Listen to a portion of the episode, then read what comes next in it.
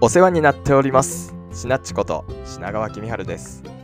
地方で中小企業の営業をしながら講演会のファシリテーションやイベントの司会舞台俳優なんかもしています。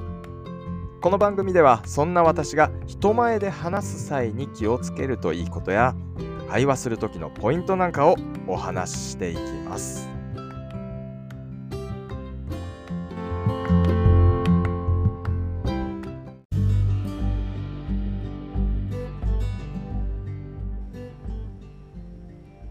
さあ今回はスピーチはスピーチしている姿を想像してからという内容をお話ししようと思います。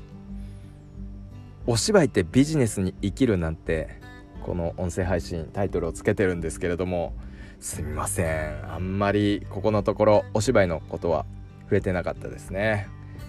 今日は多少お芝居の要素を交えてお話ししようと思います。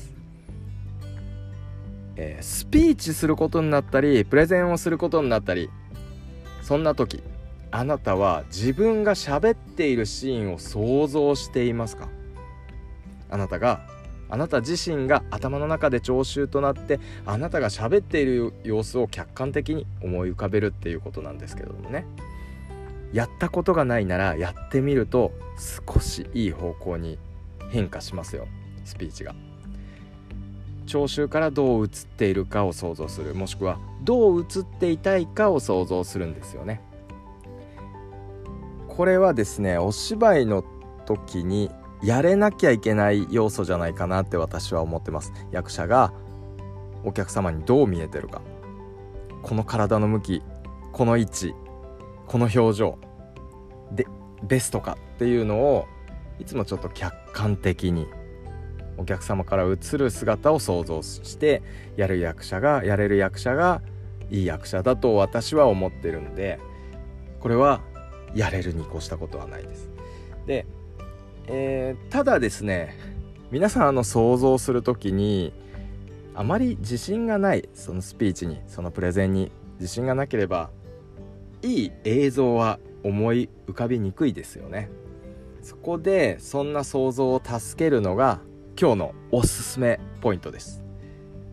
そんな時は自分ではない理想の誰かが喋っている様子を想像しましょう、ね、有名なよくプレゼント化されてる経営者の姿を思い浮かべるもよし。よく見てるいつも引きつけられる YouTube の講師 YouTuber の、えー、話してる様子を想像するもよし。ね、そんな人が喋っているところをまず想像するんです。でイメージができたところでそれを真似ようとしてみます。ステップはこの2つです。ちなみに私がよくやるのは芸能人特に俳優さんが喋ってる姿を想像します。渋い俳優をイメージする時もあればいつもおちゃらけていて面白いタレントさんを思い浮かべる時もあればトークも上手上手なのにお芝居はビシッて決める俳優さんの時もありますね。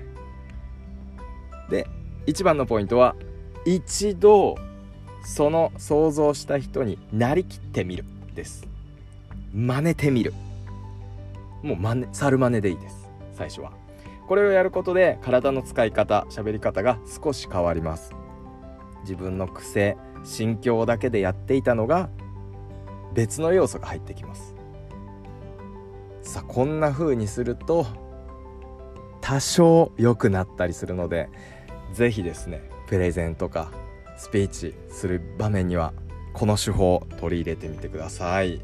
今日はスピーチはスピーチしている姿を想像してからというタイトルでお話ししました。今日は以上です。また聞いてください。失礼します。